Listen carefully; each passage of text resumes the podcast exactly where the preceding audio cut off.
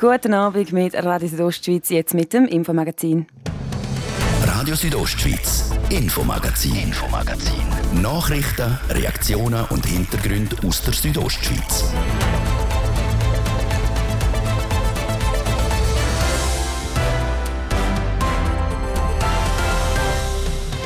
Kein Tag, ohne dass der Wolf in Graubünden nicht für Schlagzeilen sorgt. Auch heute, und zwar weil die Wildhut zwei Jungwölfe können erlegen die zum Abschuss frei geworden sind. Was sich das zuständige Amt für Jagd und Fischerei jetzt erhofft, wo die beiden Tiere nicht mehr im Rudel sind, wir haben nachgefragt. Happige Vorwürfe gegen ein Heim für Menschen mit geistiger und körperlicher Behinderung im Engadin. In mindestens einem Fall soll Gewalt gegen Bewohner angewendet worden sein. Was das Bündner Sozialamt dazu sagt und ob das Heim tatsächlich wegen diesen Vorwürfen geschlossen hat, wir sind dieser Geschichte nachgegangen. Und Zitzers wählt im nächsten Monat einen neuen Gemeindepräsident. Drei Kandidaten stehen hier zur Verfügung. Wir stellen sie euch in dieser Woche genauer vor. Das ist der Dienstagabend auf RSO. Am Mikrofon ist Adrian Kretli. Im Kanton Graubünden gibt es seit kurzem zwei Wölfe weniger. Die beiden Jungwölfe vom Beverinrudel sind vor rund zwei Wochen vor der Bündner Regierung zum Abschuss freigegeben worden. In der Nacht auf den 1. August hat die Wildhut die beiden Jungwölfe schiessen. Wo genau dass die zwei Tiere unterwegs sind und was sich das zuständige Amt jetzt erhofft, der Martin de Platzes hat mit dem Arno Burtscher darüber reden. Er ist beim Bündner Amt für Jagd und Fischerei für die Grossraubtiere zuständig. Die zwei Jungwölfe sind auf der äh, Stutzalp bei der Gemeinde Rheinwald, also Splügen, geschossen worden, wo wir auch äh, regelmäßig Riss von Schaf hatten. Und das sind Wildhüter oder sind da auch Jäger involviert gewesen, die beauftragt sind, um die Wölfe zu schiessen? Nein, die Wölfe werden im Kanton Graubünden durch die Wildhut geschossen. Wir sind aber auch äh, in Kontakt mit der Jägerschaft, allgemein auch mit den Bauern in diesen Gebieten um einfach können sicherstellen, dass wir das Gebiet äh, gut überwacht haben und dass wir die Hinweise oder die Beobachtungen, die auch von Privaten gemacht werden, dass die auch zu uns kommen. Bei diesen Abschüssen hat das Amt für Jagd und Fischerei ja vor allem auch Wert darauf gelegt, dass die zwei Wölfe in der Nähe von Herden von Nutztieren äh, können geschossen werden ist das Ihnen gelungen, dass die beispielsweise in der Nähe von einer, von einer Herde von Nutztieren können geschossen werden das ist in dem Fall wirklich sehr gut gelungen. Wir haben die wirklich dort geschossen, wo sie wirklich äh, immer wieder Riss äh, verursacht haben und gerade unmittelbar neben der, neben der Herde, wo es wahrscheinlich dann in dieser Nacht auch wieder Riss gegeben hätte. Mit dem Abschuss von diesen zwei Jungwölfen ist es noch nicht gemacht ist es nach wie vor so, dass das Ziel vom Kanton bleibt, dass das gesamte Beverin-Rudel geschossen werden kann? Das ist so. Wir sehen, dass die Jungtierabschüsse äh, im Idealfall vielleicht eine vergrämende Wirkung können haben aber wir sehen auch, dass das Verhalten, insbesondere was Grossvieh anbelangt, dass das vom Vatertier ausgeht und äh, wir sehen eigentlich keine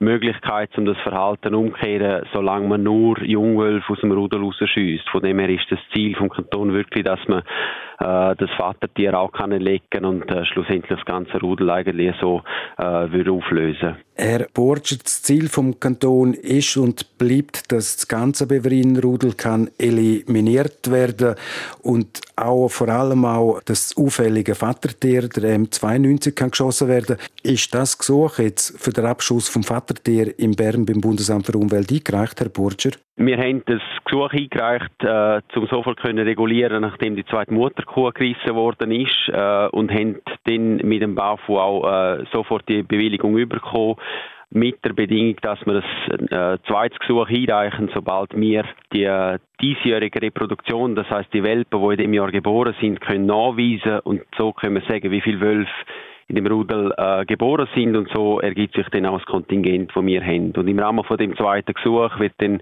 auch die Frage eben vom Abschuss vom Vatertier M92 beantwortet werden sagt der Arno Burger, der akademische Mitarbeiter für Grossraubtiere beim Amt für Jagd und Fischerei. Die beiden Jungwölfe sind zum Abschluss frei geworden, nachdem ihr Rudel am Schamserberg schon zum zweiten Mal eine Mutterkuh gerissen hat. Casa Florina im beschaulichen 200 Seelendorf Lavin im Unterengadin ist seit über 40 Jahren daheim von Menschen mit Autismus. Das Heim wird jetzt kurz vor der Schliessung aber mit happigen Vorwürfen von Gewalt gegen einen Heimbewohner konfrontiert. Eine entsprechende Beschwerde ist beim Bündner Sozialamt eingereicht worden. Nadja Gwetsch konnte mit der Verantwortlichen vom zuständigen Amt reden. Für das konkrete Thema muss ich Sie um Verständnis bitten, dass ich zum aktuellen Fall nicht kann, aus Gründen vom Persönlichkeitsschutz und vom Amtsgeheimnis kann Aussagen machen. Das sagt Amtsleiterin Susanna Gadient. Im konkreten Fall, wo SRF Recherchen aufzeigen, geht es um einen jungen, schwer autistischen Mann, der letzten Herbst von seinen Eltern in Zitat unzumutbarer Verfassung aufgefunden worden ist. Er habe massiv an Gewicht verloren, leer und traurig gewirkt. Weiter hat er laut einem SRF vorliegenden Arztbericht Bluterguss am rechten Arm, wo am Griff von einer fremden Hand entsprechend und ein Hämatom am linken Arm hatte. Weil die Heimleitung auf all das keine zufriedenstellende Antwort gegeben hat, hat die Familie ihren schwer autistischen Sohn mit heimgenommen und beim kantonalen Sozialamt eine Beschwerde eingereicht. Wir gehen unangemeldet auf Aufsichtsbesuch, wir führen Gespräche mit Mitarbeitenden, fordern Unterlagen, Stellungnahmen ein. Ähm, dann nehmen wir aber auch Kontakt auf mit den gesetzlichen Vertretern der Personen, ähm, die dort betreut werden, damit die auch Informationen direkt haben.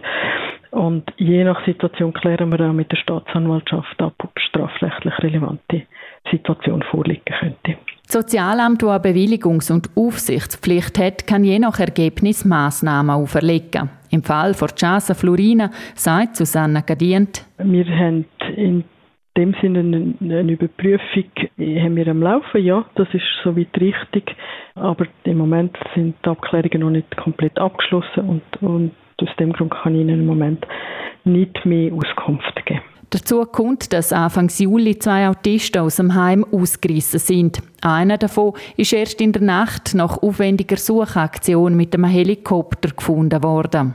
Für uns ist das durchaus ein außerordentliches Vorkommnis, wo wir anschauen, aus welchem Grund ist das passiert und da braucht es da äh, Interventionen von Seiten vom Sozialamt. Sie gibt aber auch zu verstehen, dass es bei so einer Institution etwas schwierig ist, denn einerseits leben die Menschen dort in einer gewissen Freiheit und gleich brauchen sie Schutz, so Susanna Gadient. Von Seiten vom Vorstand von der Casa Florina hat sich bis kurz vor der Sendung niemand zum Fall äußern. Wie der Webseite aber zu entnehmen ist, hat sich der Vorstand und die Heimleitung aufgrund von Zitat aktuell sehr schwierigen Bedingungen auf allen Ebenen plus der Nachfolgeproblematik für einen Heimleiter dazu entschieden, nach 40 Jahren Ende 2022 den Betrieb einzustellen. So viel also zu den aktuellen Vorwürfen gegen Casa Florina im Engadin, im Heim, wo seit über 40 Jahren Menschen mit körperlichen oder geistigen Beeinträchtigungen gewohnt haben.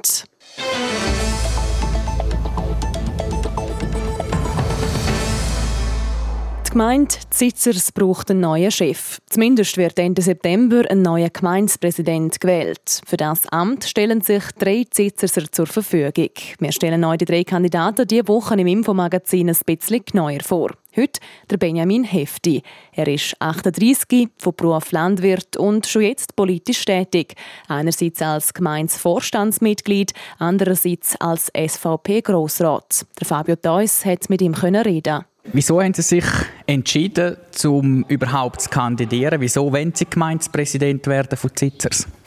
Zitzers ist für mich Nonplusultra. Zitzers ist zu oberst oben, als, als Bürger auch von da und als langjähriger Mitbewohner von Zitzers ist, ist das eine Herzensangelegenheit. Und, und da will man natürlich das Beste rausholen für Zitzers, um zu schauen, dass den Leuten, dass denen auch gut geht. Man hat immer wieder so ein bisschen gehört aus der Bevölkerung heraus in Zitzers, dass die jetzige Gemeindeführung zu wenig kommuniziert, zu wenig auch informiert, zum Beispiel über Projekte. Die Frage nach der Transparenz ist auch immer im Raum äh, gestanden oder steht immer noch. Sie sind ja selber im Gemeindevorstand. Wie, wie sehen Sie das? Ist das wirklich ein Manko, das da ist, oder ist das einfach auch ein bisschen übertrieben von den Leuten?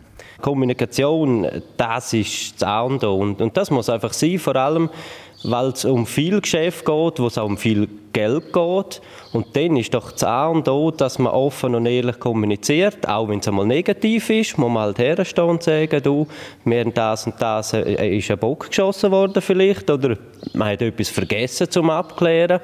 Nein, Kommunikation ist wichtig und die muss man ganz sicher verbessern, ganz sicher. Wenn man so ein bisschen auch die Protokolle der Gemeindeversammlungen durchlesen, hat man zum Teil schon ein bisschen das Gefühl, es ist ein bisschen chaotisch. Wie nehmen Sie das wohl? Wie ist die Stimmung im Dorf? Ja, vielleicht zusammengefasst kann man sagen, zwischen den letzten zwei, drei Jahren sind es spezielle Gemeindeversammlungen gewesen die aber auch geprägt worden sind. Und, und da habe ich mit den einen Exponenten auch klar und offen darüber geredet, dass die Wadenpickerei und die Altlastensanierungen, die in den letzten zwei, drei Jahren eben stattgefunden haben, dass das, egal was passiert, ab dem 1.1.23 ganz klar unter, und zu unterbinden ist, aufhören ist, als die, die persönlichen Attacken und Abrechnungen, das ist, das ist einfach fehl am Platz. Sie sollen das persönlich ausmachen in der privaten Sache und, und nicht äh, in Gemeinsversammlung reinziehen, wo zum Teil auch berechtigt davonlaufen und sagen, so eine, so eine halbe Crime machen es gerne mit, so ein schlechtes Gabaret, Deutsch gesagt, aber es ist, ist, ist ein Graus, ist ein Graus. Und ich sage auch immer ganz offen ehrlich, jemand die vorne zum Sitzen als Gemeins, äh, könnte halben in den Stuhl versinken von lauter Scham, weil einfach die Leute das Gefühl haben, sie müssen den Anstand daheim lassen. Wenn sie es nachher quasi wie austeilen, ja, da vorne sitzen die grössten Hohen Jockeln und weiß Gott was. Und das geht überhaupt nicht. Dort, in einer Gemeindeversammlung kann man anständig sein, sachlich sein, kann man darüber diskutieren und einen Konsens finden und weitergehen. Wie ist denn eigentlich die Zusammenarbeit innerhalb des Gemeindevorstands? Funktioniert das überhaupt noch? Oder, ist da, oder wenn jetzt so das Hören von Ihnen, äh, ja, ist die Anschlussfrage schon, kann man noch miteinander zusammenarbeiten in dieser Konstellation oder ist es schwierig?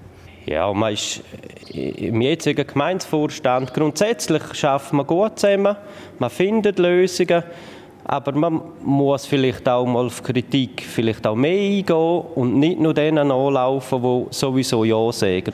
Zum Schluss noch Benjamin Hefti, wenn Sie würden gewählt werden als Gemeindepräsident von Zitzers, was würden Sie der Bevölkerung zurückgeben? Das Bestmögliche für Zitzers, dass Zitzers auch dorthin kommt mit einer Gemeinspolitik, die für gut 3500 Seelendorf auch vertretbar ist. Mit gesundem Menschenverstand, normales Miteinander und einfach offen und ehrlich sein, wie es ist und, und nicht irgendein Drama oder eine Geheimnistuerei daraus machen aus gewissen Sachen. Einfach, einfach normal. normal. Der Benjamin Hefti, der also Gemeindepräsident von Zitzers gern werden würde.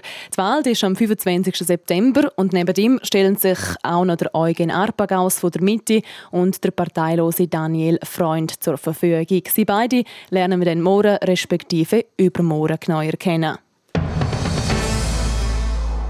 Kurz vor der halben sechs Zeit für einen kurzen Überblick über die Wetteraussicht und Verkehrslage in der Südostschweiz mit Ramina Küchler. Das dann nach der Werbung. Bei MobileZone sparst du jetzt bis zu 60% auf ein Swingo Mobile Abo. Zusätzlich gibt es bis zu 150 Franken geschenkt. Jetzt nur bei MobileZone. Es wird Zeit, den Schatz zu finden. Schatz zu finden. Mach mit bei der Südostschweiz Schatzsuche. Rätsel lösen, deine Zahlen kombinieren und den Code zum Zahlenschloss an der Schatzkiste herausfinden. Alle Informationen zur Schatzsuche in Brunwald, Splügen, Bani, Brambrüsch und Langwies findest du auf so-schatzsuche.ch. Südostschweiz Schatzsuche vom 25. Juni bis 7. August. Präsentiert vom Volk. Hot Wings Tuesday bei Kentucky Fried Chicken. 16 Hot Wings für nur 9,90 Franken. Jeden Dienstag bis am 6. September. Jetzt bei KFC. Es wird Zeit, den Schatz zu finden. Schatz zu finden. Südostschweiz Schatzsuche. Vom 25. Juni bis am 7. August. Mehr Infos auf so-schatzsuche.ch. Ihr hört so am halb sechs. Das Wetter. Präsentiert von Tanzschule Home of Dance. Die Tanzschule in Kur für alle Partens. Von Disco Fox über Salsa bis zu Hochzeitstanz und Bachata. www.homeofdance.ch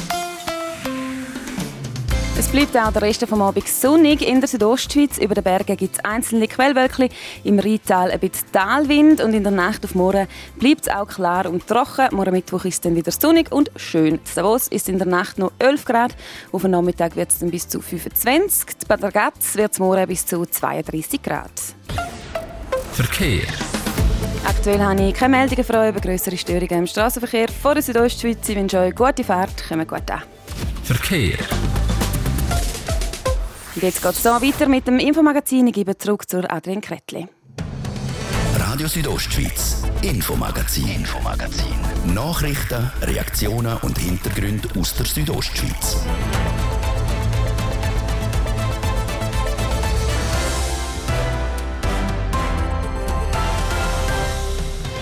Zurück zum zweiten Teil vom heutigen Infomagazin. Da geht es unter anderem ab in die Natur. Wir haben es von Riesenkastanien im Misox, die in den letzten 20 Jahren immer schlechter zu Weg sind. Oder auch von Mineralsteinen, die bei uns im Kanton wachsen und danach als teure Kristall können verkauft werden oder ihre offenbar heilende Wirkung können zeigen Das ist das Infomagazin auf RSO. Schön sind ihr mit uns.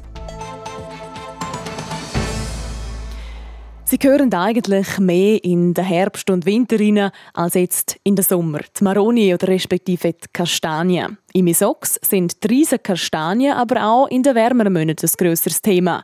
Die vielen Kastanienbäume gehören mittlerweile nämlich zu den Wahrzeichen vom Bündner Südtal. Bis zu 700 Jahre alt kann so eine riesige Kastanie werden. Doch die Bäume, die bis zu 7 Meter Umfang erreichen können, sind bedroht. Das zeigt eine neue Untersuchung. Jasmin Schneider berichtet. Der Gesundheitszustand der Riesenkastanien im Misox hat sich in den letzten 20 Jahren verschlechtert. Das zeigt eine Untersuchung von Katharina Beffa. Sie studiert Umweltwissenschaften und hat rund 100 Kastanienbäume im Misox und im Tessin genauer unter die Lupe genommen.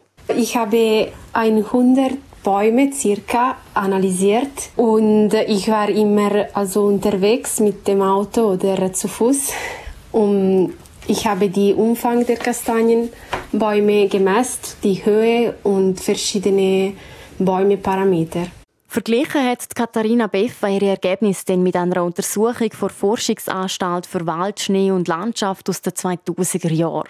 Damals sind 330 Kastanienbäume untersucht worden.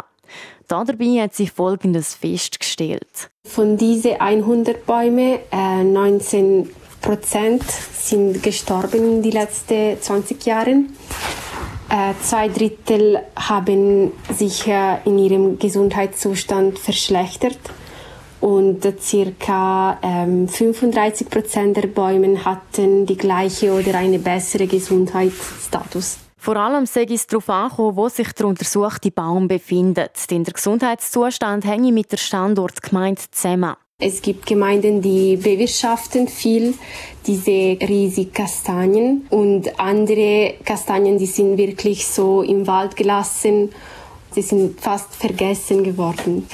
Und die Kastanienbäume, die bewirtschaftet waren, sind stabiler und deshalb auch gesunder. Im Allgemeinen war die Studentin sehr überrascht, dass sie bei ihrer Untersuchung Kastanienbäume gefunden hat, die gesünder sind wie noch vor 20 Jahren. Schließlich sind viele von diesen Bäumen schon mehrere hundert Jahre alt. Normalerweise sollen sie immer schlechter werden wegen der Alterungsprozess. Und ja, trotz ihrer Alter schaffen sie immer irgendwie zu überleben und manchen sogar mit einer großen neuen Vitalität in der Krone und an der Basis des Stammes. Also das hat mich überrascht. Dass die Bäume regelmäßig gepflegt werden, ist darum auch in Zukunft wichtig. dazu gehört laut der Katharina Beffa zum Beispiel, dass die Kastanienbäume regelmäßig geschnitten werden, sowie dass andere Bäume, die der Riesenkastanie das Licht wegnehmen, gefällt werden. Denn nur so bleibt die Riesenkastanie als Wahrzeichen von Misox noch weitere Jahrhunderte erhalten. Jasmin Schneider hat berichtet über die Riesenkastanie im Misox.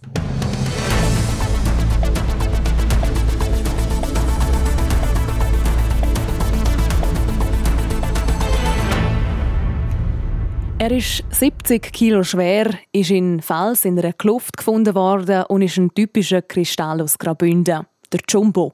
Er ist ein Rauchquarz und einer der grössten Mineralsteine, der im Bündner Naturmuseum ausgestellt ist. Weltweit gibt es etwa 5000 verschiedene so Mineralien. Und auch in Graubünden ist die Vielfalt gross, wie wir diese Woche in unserer Serie rund um die Mineralsteine erfahren. Nina Töni und Zara Marti berichten.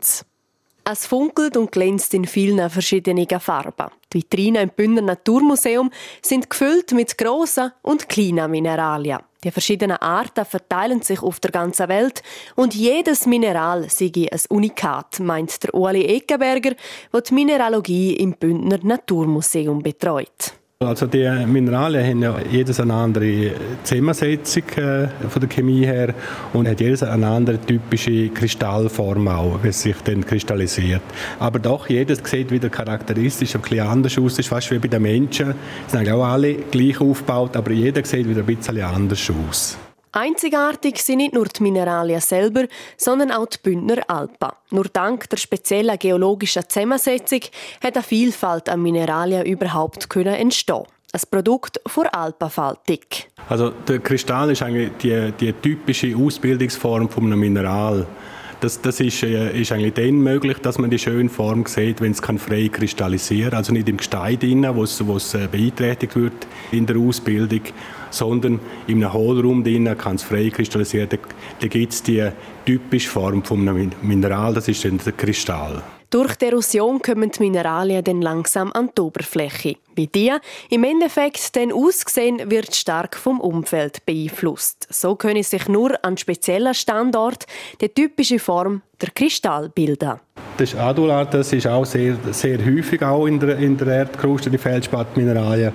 Und Adular, die sind, sind sehr typisch eigentlich da für, für Waldkristallinen, für, für das Lugmaniergebiet.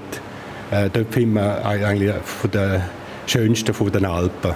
Und weil die Kristalle stark vom Umfeld beeinflusst werden, sind gewisse Täler im Kanton typisch für einzelne Kristallarten. Der Ueli Eckenberger macht ein Beispiel. In der späten Phase der Alpenfaltung äh, hat es Riss bildet, so Klüfte bildet im Fels vom Druck äh, von der Alpenfaltung.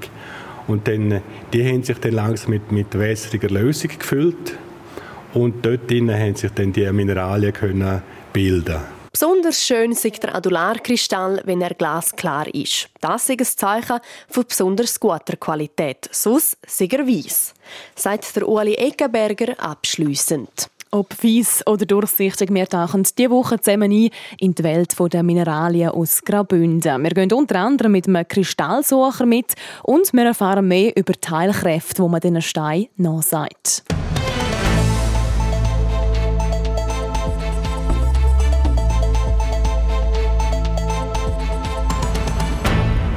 Sie ist 22, kommt von Grüsch und sie zählt zu den ganz grossen Hoffnungsträgerinnen der Schweizer Leichtathletik. Annik Kählin. Auch bei der Leichtathletik WM in Eugene, wo gerade war, hat sie Schlagzeilen gemacht. Sie ist in ihrer Paradedisziplin im Siebenkampf Sechste geworden. So gut ist vor ihr noch nie eine Schweizer Siebenkämpferin gewesen. Mittlerweile ist sie wieder in ihrer Heimat im Prättigau angekommen und hat die ganzen Eindrücke aus Amerika können setzen lassen. Die Melanie Möhr und der Hans-Peter Putzi berichten. Es war der erste WM-Einsatz bei Elite vor 22-jährigen Annik Kählin in Eugene. Und die Prättigauerin hat alle überrascht mit dem sechsten Rang. Auch sich selber. Denn noch vor gut einem Jahr ist sogar ihre Karriere als Siebenkämpferin gefährdet gewesen. Darum erstaunt es nicht, dass sie nach der Heimreise immer noch von diesem Anlass in Nordamerika schwärmt. Ja, es war eine mega lässige Erfahrung und es ist natürlich cool, dass ich dort auch meine besten Leistungen abrufen konnte und an meiner ersten WM ähm, bis zum sechsten Platz für stoßen. Ja, hat richtig Spaß gemacht. Mit neuem Schweizer Rekord gehört sie jetzt auch zu den Besten der Welt. Sie hat noch nicht realisiert, dass ich eben den Schweizer Rekord schon Anfangsjahr geholt habe und jetzt nochmal verbessert. Und ja, ich bin extrem glücklich, wo ich stehe im Moment und gleich sehe ich noch so viel Potenzial, was noch möglich ist und freue mich einfach auf alles, was noch kommt. Dass sie sich auf das, was kommt, freuen kann, ist aber nicht selbstverständlich. Das ganze letzte Jahr hat sie wegen Rückenschmerzen pausieren müssen. Die Belastung für ihren Körper war gross. Es war ein schwieriges Jahr für Annik Kählin. Aufgehen sei aber nie das Thema. Einerseits habe ich eigentlich, was klar war, dass ich letzte Saison nicht mache, ähm, schnell wieder neue Ziele gefasst und wir haben an allem geschafft, was ich konnte.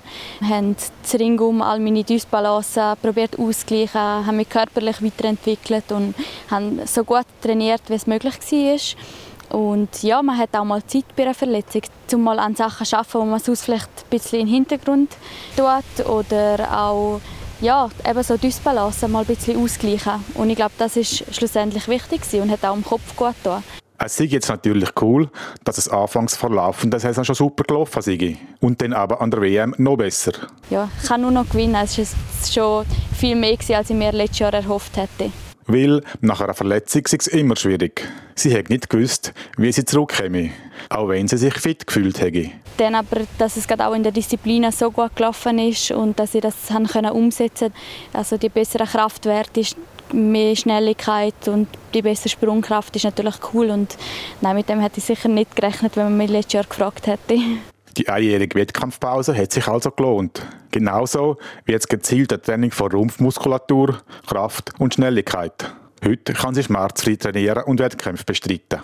Nicht ganz so freudig wie der Wettkampf ist dann der Rückflug in die Schweiz. Da ist viel, viel länger gegangen als erhofft. Wir hatten ein bisschen Pech mit dem Heimflug, sind von Portland auf Chicago geflogen und haben dann schon recht lange Aufenthalt in Chicago und dann sind wir ins Flugzeug eingestiegen und dann nach zwei Stunden hat es geheißen, jetzt müssen wir gleich noch mal raus. Dann haben wir irgendwie noch mal zwei Stunden gewartet und hat es geheißen, ja, wir fliegen erst morgen Abend weiter.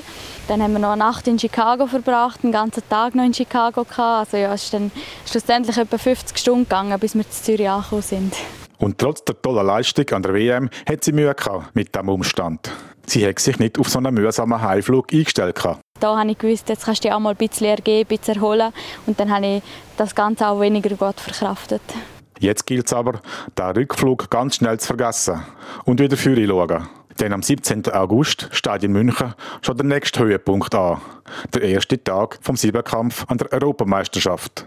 Auf die drittbeste Europäerin haben zwar in Eugene an der WM noch über 200 Punkte gefehlt.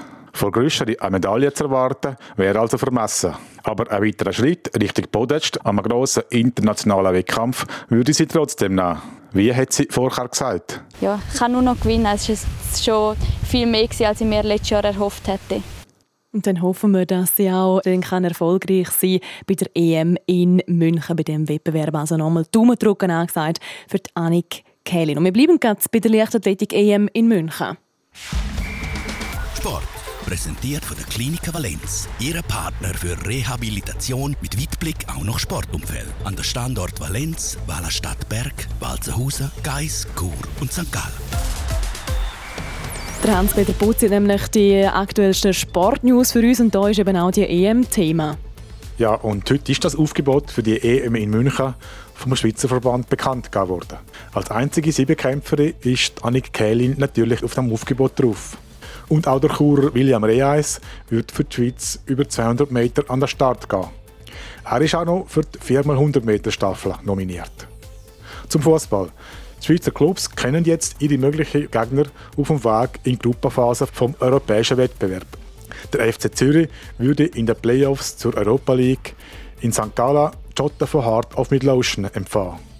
Der prominenteste Gegner hat IB Bern zugelost gekriegt.